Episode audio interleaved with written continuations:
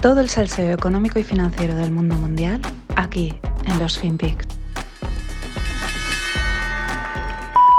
One of the quick questions I just want to ask you on China, though, is clearly there's, there's human rights issues. Uh, there's questions right now about this Chinese tennis player, uh, Peng Shui. There have been questions about Jack Ma. H- how do you think about that piece of it when it relates to investing there? Well, I can't be an expert in those types of things. What I basically do, and I for 50 years I um, uh, I invest all over the world. I look uh, to uh, whatever the rules are. The, if the government sends, has a policy that I should do a certain thing and so on, uh, but I can't be an expert in all of those uh, those particular dynamics of of that. I'm, I really have no idea. They um, so the guidance of the you know the government and is you know the most important thing. It's um, these are political. It's like when I look at the United States. Hola, no financieros. Arrancamos con el último programa de esta semana con Ray Dalio, el mismo con el que casi cerrábamos ayer. Tenía las declaraciones estas en el Squawk NBC. Y bueno, aquí habla de China. ¿Y qué pasa? pues que se trastabilla mucho, ahora pondré algún otro corte, duda mucho en las respuestas, porque claro, es un tema escabroso. Eh, le preguntan sobre esa parte, esa relación ética entre invertir en China y lo de China lo podríamos expandir a cualquier otro país, pues con los derechos humanos en duda, etcétera, ¿no? Con ciertas políticas que, claro, éticamente no es como es como un poco controvertido, ¿no? Y claro, es la típica trampa, ¿no? Te invitan a un programa de finanzas, crees que vas a hablar de inversión pero te la juegan y te preguntan por los derechos humanos en China, totalmente a contrapié. El tema es que Rey ahí, pues, mm, mm, eh, le cuesta, ¿no? Se queda ahí trastabillado, le pilla un poco a contrapié porque es un tema difícil. Fijaos también esta otra cosa que dice, ¿no? Cómo intenta también salir del, del atolladero. You recognize, I, I think that what's going on in the United States, and there are, there, look, there are things that happen in the United States that I don't agree with, that I imagine you don't agree with, but I think that those things are different than some of the things we see happening in China, people aren't, uh, the government isn't disappearing people, for example? Um, okay. Look, you want to get into the policy of disappearing people. I'll, give a little bit of a perspective of that, okay? What they have is an autocratic system. Um, and um, one of the uh, leaders described it. He said, uh, that uh, the United States is a country of individuals and individualism, um, and that's what it's uh, and that's what it's about. He said in China, it's an extension of the family. He said. Um, uh, uh if you look at the word country in China, it consists of two characters state, family. And that has to do with confusion. Madre mía, madre mía, qué miedo le tienen a Xi Jinping, ¿no? Eh, China es, un es una, como ha dicho, autocrática, ¿no? Nada de decir comunismo, nada de decir una dictadura. Eh, no, porque aquí es el individuo, allí es la familia y también en España somos la familia, Ray, ¿qué te crees, no? Pero qué miedo le tienen y luego también las inversiones que, que, tiene allí depositadas. Lo mismo que le pasaba a Daimon, a saber la pasta que tiene Bridgewater invertida en China como para, y viéndola que se está cociendo, como para darle un palo al gobierno chino y que así, pues te quito tus inversiones y me las quedo, ¿no? Pero al final eh, ya habéis visto que se queda súper bueno si te lo quieres llevar al terreno político, le pilla totalmente a contrapié, no sabe cómo salir del, atolladero. Pero al final, pues viene, ahora entre líneas, vamos a ver, los últimos 50 segundos eh, son lo mejor, porque Eh, y ahí ya lo dice sutilmente, ¿no? Rey Dalio no es muy directo, pero lo dice. Through that. That is their approach. We have our approach. Um, that, that's a question. Uh, so um, the, the notion of whatever they're doing in terms of calling in people and then um, and then uh, behaving in a certain way, that's their approach. Uh, if I if I picked that, uh, uh evaluated all approaches around the world, um, in all countries, I'd be in a bind to try to find out, you know, where do I invest and so on. It's just not my domain, and and I'll leave it to the government to make those decisions, um, and that's that's my basic approach. Esa musiquita que sonaba es la propia del vídeo. Bueno, varias cosas que antes se me había olvidado comentar. Eh, es, curioso al principio que dice Rey Dario, no, yo no soy un experto en esto, a mí no me tenéis que preguntar, pero él tiene sus libros, sus eh, posts en el que habla de geopolítica, de estrategia, intenta explicar cómo funciona el mundo, lo cual tampoco es malo, es el gestor de un hedge fund, el dueño del hedge fund, y, tienes que intentar entender qué sucede en el mundo, pero no cuela que me digas que, ay, no, eso yo de eso no entiendo. Justamente debes de entender eso para ver dónde metes toda la pasta que tienes. Pero esta parte es casi la mejor. Eh, los últimos 50 segundos, dice, ellos tienen su approach, ¿no? Nosotros tenemos el nuestro y yo no me puedo meter en lo que hagan y bla, bla, bla, tal. Vamos a traducirlo. Lo que viene a decir es, mira, si tengo que mirar que todas mis inversiones cumplan con los derechos humanos, con los derechos medioambientales, etcétera, yo no invertiría en nada, ni tú ni nadie, ¿no? Es como un poco, bueno, pues yo tengo que mirar hacia otro lado, hacer la vista gorda y pensar que aquí esto está bien, y son países democráticos porque yo tengo un negocio que tirar para adelante que es el de la inversión. Voy a decirlo, a mí los tiburones de Wall Street me caen bien todos, o sea, son los mejores de este negocio y Rey es uno de ellos. ¿Cuál es la diferencia entre Ray Dalio y los Ken Griffin, los Jamie Dimon, los Bill Ackman and Company? Pues además de que cada uno tiene su estilo de inversión, ha hecho el dinero de una manera o lo hace de una manera, la diferencia es que el Rey Dalio lleva, desde mi punto de vista, unos cuantos años en una muy buena campaña de imagen. El libro Principles, el canal de YouTube, la gente, ah, qué guay, tal, cómo mola este tío, ¿no? Parece, ah, es un gestor, pero de, es un hedge fund, es un tío de Wall Street, pero parece distinto tiene una estética, una forma de hablar, pues eso, más agradable, más cercana, más amigable, pero que no te engañe, es un lobo con la piel de cordero y aquí lo acaba de decir. Dice, yo vengo a hacer pasta, es lo que está diciendo, hacer dinero.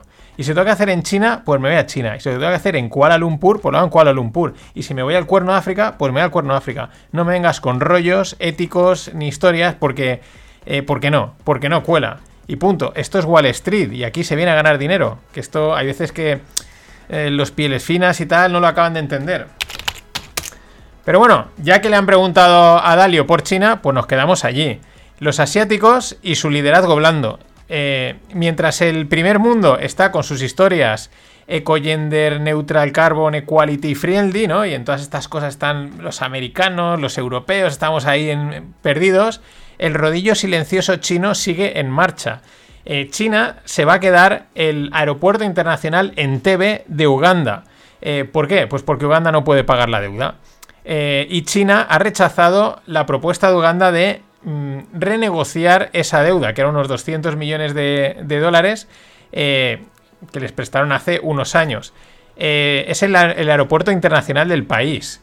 Bueno, este tipo de operaciones llevan sucediendo mucho tiempo, mucho, mucho, poco a poco, sobre todo en países con muchos recursos naturales y gobiernos endebles.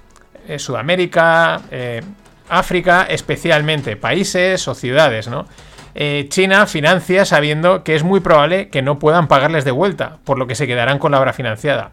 Si lo miramos de otra manera, le damos la vuelta, es una forma de montar infraestructuras propias en terceros países que de otra manera, al ser de dominio público, no te dejarían, sería imposible. Tú no vas a construir un aeropuerto en Uganda para ti, pero, ah, pues mira, te voy a financiar tu aeropuerto, pero es que sé que no me vas a pagar y me lo voy a quedar. Perfecto, eso es lo que han hecho. De hecho, eh, también Chi ha anunciado que van a establecer una, un centro chino-africano eh, eh, transfronterizo para el renminbi, para proveer financiación a instituciones africanas nada más y nada menos con 10 billions.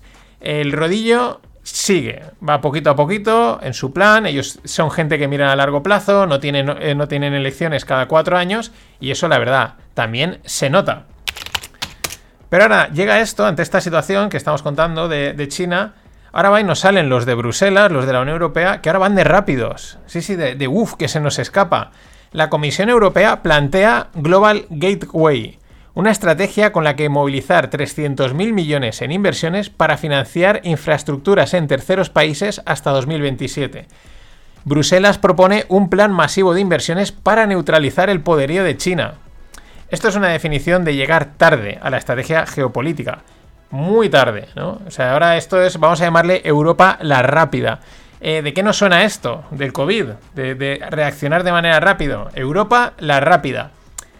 Ah, y el rodillo chino sigue también craqueando su propia industria tecnológica, la de su país. Esta vez le toca a Tencent, que es una de las 3-4 grandes tecnológicas que hay allí. China suspende a, Tencent de actualizar eh, sus apps y sus nuevas apps en lanzamiento en las tiendas. Es decir, te bloquean las actualizaciones, que eso hoy en día también pues es un problemón, porque con la cantidad de, actualizaciones que hay de los sistemas operativos, etcétera, descargas, pues te dejan como en congelado. No se sabe hasta cuándo, pero ellos siguen. O sea, ellos, mientras aquí estamos con que si el carbón, el no sé qué, a ellos todo esto les da igual y van a lo suyo. Así nos va a ir. Y esta noticia se me pasó comentarla eh, porque no había empezado aún la temporada de los podcasts. Es de septiembre, me la recordaba Joaquín y dije, le he dicho, me ha venido perfecta. Eh, en septiembre este pasado hizo un año del acuerdo de compra de ARM por Nvidia. La venta de ARM eh, formaba parte de un plan de desinversiones de SoftBank, ya sabéis, Masayoshi Son, que está metido en todas las grandes empresas tecnológicas del mundo. Y el acuerdo ascendía a 40.000 millones. Sin embargo, pues ya más de un año después, el tema sigue prácticamente estancado. Eh, Nvidia reconoce que no van a cumplir los plazos de, integración, de compra. Estos procesos realmente son largos. No es dame la pasta y ya nos apañamos. Hay que fusionar, eh, cohesionar equipos eh, legales, etcétera. Bueno, una movida. Bueno, resulta que ARM es una empresa clave de las llamadas estratégicas y además está con razón. Eh, sus diseños, porque hacen diseños de microchips que luego como venden o algo así. Yo no acabo de entenderlo muy bien, aquellos que seáis más de este mundo lo sabréis, pero es como que hacen unos patrones y otros reutilizan para ellos construir. Así dicho, una manera sencilla para todo el mundo. Bueno, pues sus diseños son usados por Qualcomm, por Samsung, por Apple. Apple en su momento, ahora ya se ha movido a hacer sus chips. Y claro, lo piensas y dices, bueno, pues la empresa que suministra este tipo de diseños a todas estas tecnológicas, pues es, un, es verdad, es algo estratégico. Por ello, desde un primer momento, los reguladores europeos expresaron sus reservas. Y a mitad del camino se unieron las movidas chinas. De hecho, eh, la división local de ARM en China se ha deteriorado hasta el punto de que el CEO eh, fue, despedido, fue despedido y el tío decidió atrincherarse en el cargo. O sea, es decir, eh, cogió y la, subsidiaria que tenía en China, ARM, eh, la ha convertido en una empresa independiente y se ha hecho él como el rey, ¿no? O sea, no sé si habéis visto una que se llama Apocalipsis Now, ¿no? El, coronel Kill el coronel Kurtz, no Kilgore, que se atrinchera allí y se hace el rey de una zona, ¿no? Pues esto parece ser que ha hecho el CEO de ARM en China, ¿no? Y bueno, pues así está el tema. Llamativo cuando menos. Eh, sabiendo cómo se las gasta China con sus empresas, ahora a ver quién se cree que el, CEO este le entró la tronada y decide hacerlo así. Y que no esté por detrás la mano de Chi and Company. El objetivo de Nvidia no es nada equivocado. Todo lo contrario, porque lo que quiere es competir con Intel en las próximas generaciones de, de microprocesadores. Eso quiere decir que Nvidia a Intel no la ve tan muerta como otros. Y lo de Tesla es muy divertido. Mm, por un lado, eh, gran parte de su negocio es la venta de derechos de emisión, pero por otro, yo creo que también saben que han creado una marca con mucho fan, ¿no? Es una, marca que empieza a sonar muy fuerte, ¿no? Bueno, suena demasiado fuerte. Han vendido tequilas, o sea, eh, alcohol y tablas de surf en edición limitada. Bueno, pues ahora se lanzan a vender dos productos, uno acorde a la marca y el otro, mm, ahora os lo cuento. ¿El que es acorde con la marca? Pues es un quad para niños con estética del Cybertruck, ¿no? Este coche así con forma geométrica pura. Eh, lo venden por 1.900 dólares, baratito no es. Y la verdad es que tampoco se han esmerado demasiado en el nombre, se llama Cyber Quad. La verdad es que está chulo, está, está guay, está guay. Un niño con esto va a fardar, pero bueno, son 1.900 pavos. Pero ahora viene el otro, claro. El otro es un silbato de metal con líneas inspiradas, también en el Cybertruck. Tal cual, Elon es un guasón y, yo creo que aquí hay un poco de juego no solo en, sacar un silbato porque al tío le habrá rotado por ahí, sino porque también, si lo veis, como es de metal, tiene una cierta similitud, una estética, a mí me ha recordado al famoso cubo de tungsteno que se ha puesto de moda y todo el mundo ha comprado y dice que es, que es placentero tocarlo, chafar los papeles, con esta guasa que hay en internet, pero que en Amazon está agotado. En fin, eh, no he visto el precio, pero, pero bueno, si queréis un silbato eh, de Tesla, pues lo podéis comprar.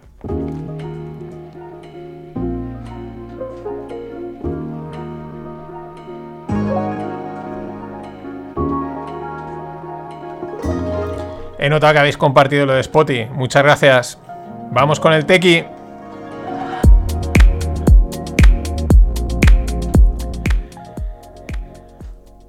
En la newsletter os dejo el mail de Pablo Lax. Bueno, os lo digo, plax.pamipe.com. Es el fundador de Pamipe. no lo conozco, ni hay ningún interés, digamos, en común, económico, ninguna historia así. Simplemente es que ayer, pues en Twitter te enteras de muchas cosas. Me llegaba el tweet a través de Javi López, que es un inversor de esta empresa. Y bueno, que buscaban inversión. Y que si alguien estaba interesado, pues solo tenía que enviarle un mail a Pablo pidiéndole el deck. El deck es lo que se le llama es la presentación de las empresas para invertir, donde están todos los datos, etcétera, ¿no? Así que le escribí un mail, le escribí un mail y me lo ha enviado. Y si queréis el deck y echarle un ojo, pues oye, plax.pamibe.com y si no entráis en la newsletter y lo tenéis. Yo así lo hice y además os lo recomiendo, está bastante chulo porque os puede servir para ver eh, qué información se presenta en un deck de inversión. Eh, qué datos presentan, qué cifras, está prácticamente todo, quiénes son los inversores, cuánto hicieron en la ronda anterior, eh, qué tasa de, gente que se va, digamos, hay, cuánta de retención. Bueno, un montón de datos, pues para vender la empresa, pero me ha explicado de una forma muy sencilla que se entiende. A mí, y luego además tienes un link a la Excel donde están las cuentas que, llevan durante estos creo que dos años que llevan en marcha, eh, lo cual también mola bastante, ¿no? Porque además, oye, eh, los números a mí han parecido buenos y sobre todo con los pies en la tierra, que es lo importante. Otro detalle, el ticket mínimo son 5.000 euros. Eh, ¿Y qué hace Pamipe? Que no lo he contado. Pues Pamipe ofrece una suscripción mensual de pienso personalizado de alta calidad para perros. Lo dicho, de verdad, no es ninguna recomendación de, inversión ni hay nada más, pero me ha parecido que a muchos os puede interesar echarle un ojo a este tipo de cosas que alguna vez me habéis preguntado por, oye, invertir en startups y tal. De hecho, os recuerdo que la inversión en startups no consiste en invertir en una solamente ya que las probabilidades de fracaso de este tipo de empresas son altas. De hecho, se estima que 9 de cada 10 se van al hoyo o más. Entonces, aquí la idea no es invertir en una, el tema es hacerse un portfolio de entre de unas 15 a 20 startups. Por lo que si calculáis, pues en esta, con suerte, me parece un ticket que está muy bien, de 5.000 euros, es como la entrada mínima que tienes que poner, pues claro, si lo haces por 15 o 20 se te va a 100.000 euros, lo cual ya no es asequible a todo el mundo. Pero bueno, yo lo comento por si alguien, pues bueno, por cotillear le interesa, a lo mejor si quiere alguien tiene capacidad de hacerse este portfolio. Muchas veces de este tipo de oportunidades uno no se entera. Y bueno, Square, la compañía de procesamiento de pagos de Jack Dorsey, ex Twitter, como mola decirlo, ¿no? La gente cuando, cuando quiere pegarse el moco dice, no, ex Deloitte, ex Pricewaterhouse, ex Airbnb, pues ex Twitter, es el CEO y es ex Twitter. Bueno, pues Square pasa a llamarse Block. Eh, muy clara la intención de Jack tras este cambio. Es el equivalente al meta de Zuckerberg. Eh, lo que intenta es enfocar la empresa al tema cripto y toda esta historia. Eh, sin embargo, a mí personalmente este cambio de nombre no lo veo. ¿Por qué? Porque en este ecosistema o en el espacio cripto blockchain ya hay muchas cosas con el prefijo block, muchísimas.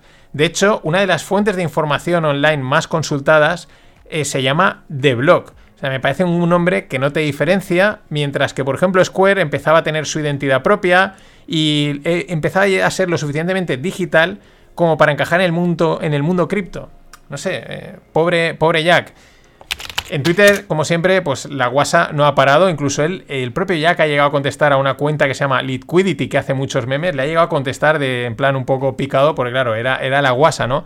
Pero a mí me mola uno que decía, oye, eh, Jack diciendo, yo quiero renombrar Twitter a blog. Y le dice el consejo de administración, no. Y dice, vale, pues me piro, ¿no? Algo así. Pues igual le han ido por ahí los tiros. Y bueno, siguiendo con CEOs llamados a filas, el 8 de diciembre, eh, los CEOs de las principales empresas de criptos eh, van a testificar delante de la, del House Financial Services Committee, del Comité de Servicios Financieros americano. ¿Esto qué quiere decir? Pues que la maquinaria regulatoria está en marcha. Es lenta, como todo lo estatal, pero impasible a su marcha. De hecho, continuamos. Tether y varios exchanges con stablecoins tienen hasta el 3 de diciembre para presentar al Senado americano información sobre las monedas estables. Eh, van pidiéndole, van pidiendo información, a ver aquí qué se está cociendo, a ver qué tenéis, a ver cómo por dónde metemos mano, qué, os dejamos hacer, qué no. La pregunta es qué hará Tether. Ni idea. Pero es que a ellos, ¿qué más les da? Si ellos están ordeñando la vaca todo lo que pueden y más todavía. Por ejemplo, según las cuentas que lleva todo el mundo, o sea, todos llevamos, menos ellos mismos, de Tether, o sea, ellos no llevan de sí mismos, pero el resto las llevamos, Tether sería la quinta empresa del mundo con mayor caja libre, es decir, 78 billones por delante de los 71 billones que tiene Facebook y por detrás de los 97 billones que tiene Amazon. La primera es Apple con 198 billones. Eso sí, ¿cuál es la diferencia? Que Apple, Google, Microsoft, Amazon y Facebook, todos esos billones los tienen auditados y Tether no. Así que, pues yo mismo ahora os digo que en mi balance hay 100 billions sin, sin auditar. Confiad en mí, de verdad, que los tengo ahí. Respaldados, esperando están, pero los tengo. Pasadlo bien. Hasta el lunes. Ladies and gentlemen, the weekend.